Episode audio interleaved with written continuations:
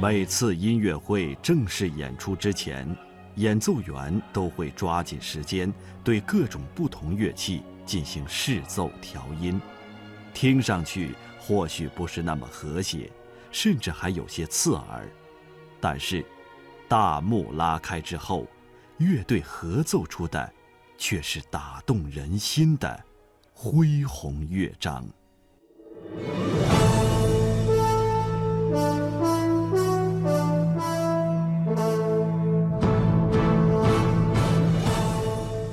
人们常说，音乐是流动的语言。如果说中国历史上也有过类似音乐会开场前后的思想碰撞和智慧交锋，那么，目光的那一端，最早应该是两千多年前的百家争鸣时代。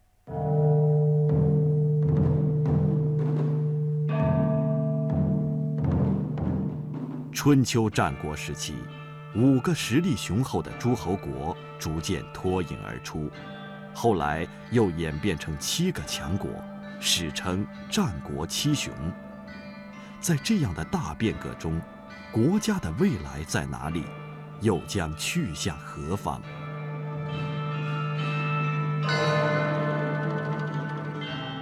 此时，一群卓越的思想家登上了这个历史舞台。他们以百科全书式的知识、巨大的热情和无畏的勇气，从不同的角度对社会、政治、经济、文化进行理论探讨和实践，试图创造出一个美好的理想社会。他们倡导发起的这场文化争鸣，使中国开始进入一个自觉的理性时代。而这场思想的大辩论、大交锋，跟士这个特殊阶层的解放密不可分。关于中国封建社会中士这个最基础的贵族，也是最高级的百姓阶层，南开大学历史学院教授孙立群做了这样的解读：这个士阶层啊，是春秋战国的新的一个群体。这个新型的是特点，就是摆脱了过去的血缘的等级的宗法的束缚，他的这个人身呢，还有他的这个人格啊，都获得了相对的自由，这是一个新生的事物。这个春秋战国的士有一个最大特点呢，就是就是平民呢也可以获得了学习的机会，这就是学在民间。过去是学在官府，像当时啊办私学呀。就很盛行，你像孔子啊，这个邵正谋啊，啊，都自己收学生，学生的学费呢，呃，传说就是啊，一束腊肉，是吧？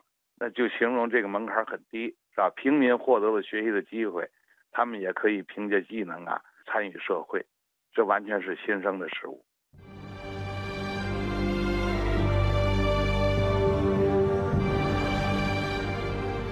子贡曾向孔子提出“何如斯可谓之适矣”的问题，孔子回答说：“行己有耻，始于四方不辱君命，可谓是矣。”这句回答中，既表明了士的官吏身份，同时也指出了作为一名士的最基本条件和责任。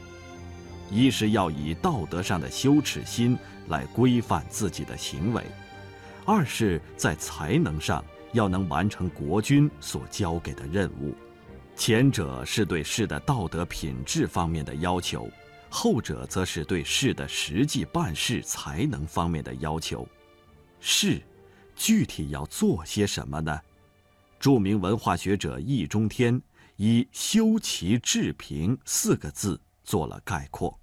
所以士是必须工作的，你不工作就没有收入，那没有不动产，所以士怎么办呢？他只能练本事，他什么都没有啊，他必须练本事。士练好自己的本事，包括道德修养，也包括知识技艺。比方说文士，他要掌握文化知识；武士，他要练武艺，啊，这都是本事。这个叫什么呢？叫修身。修好身以后怎么样呢？他出去工作。他如果是帮大夫打理他的家，这叫齐家；如果是协助诸侯去治国，这叫治国；如果是辅助天子去管理天下，叫平天下。合起来叫修身、齐家、治国、平天下，简称修齐。这是士的工作。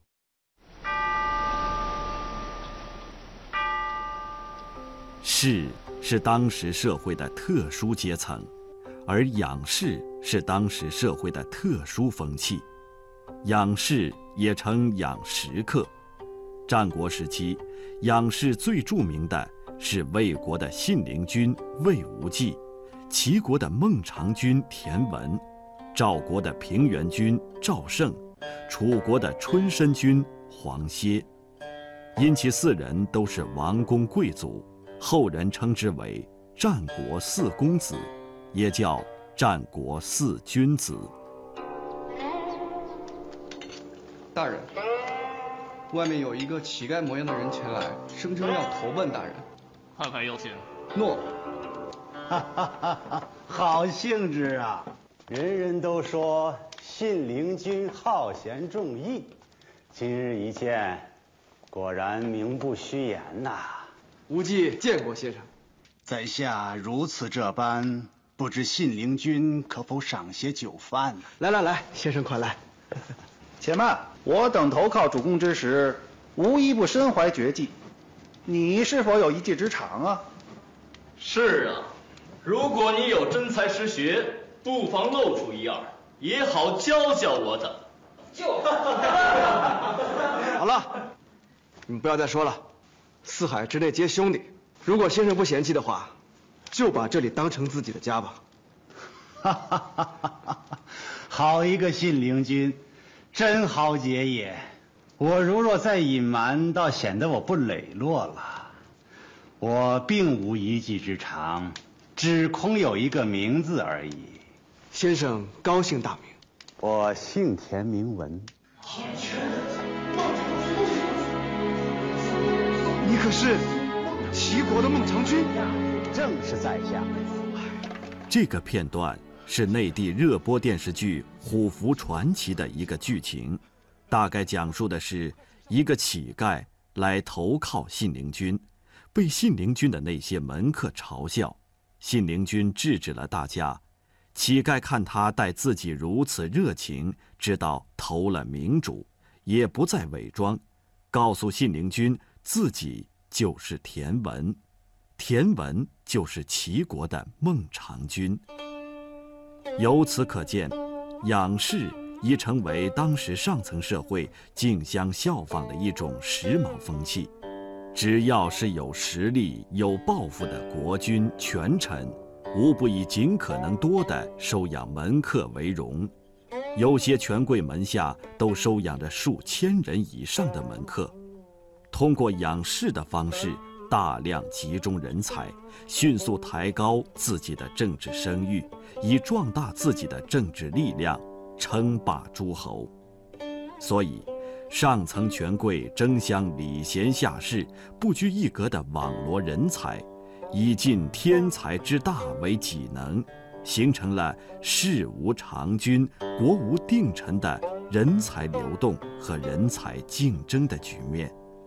这样一来，众多的士大夫都散落在各个诸侯国，彼此之间的观点碰撞和思想交锋也受到局限，无法形成大规模交流的局面。面对这一困惑，齐国的统治者做出了一个决定。山东临淄齐国历史博物馆讲解员：到了战国时期，齐王便在稷下门外设立了一所稷下学宫。聚集了全国有名的学者来这里讲学和议论，出现了百家争鸣的盛况。呃，稷下学宫历史一百多年，它在中国文化的发展史上起到了深远影响，被人们称为中国最早的社会科学院，也就是最早的官办学府。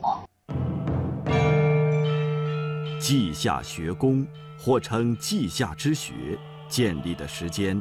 大约在公元前四世纪六十年代，它历时一百五十年左右，是我国战国时期齐国的官办大学堂。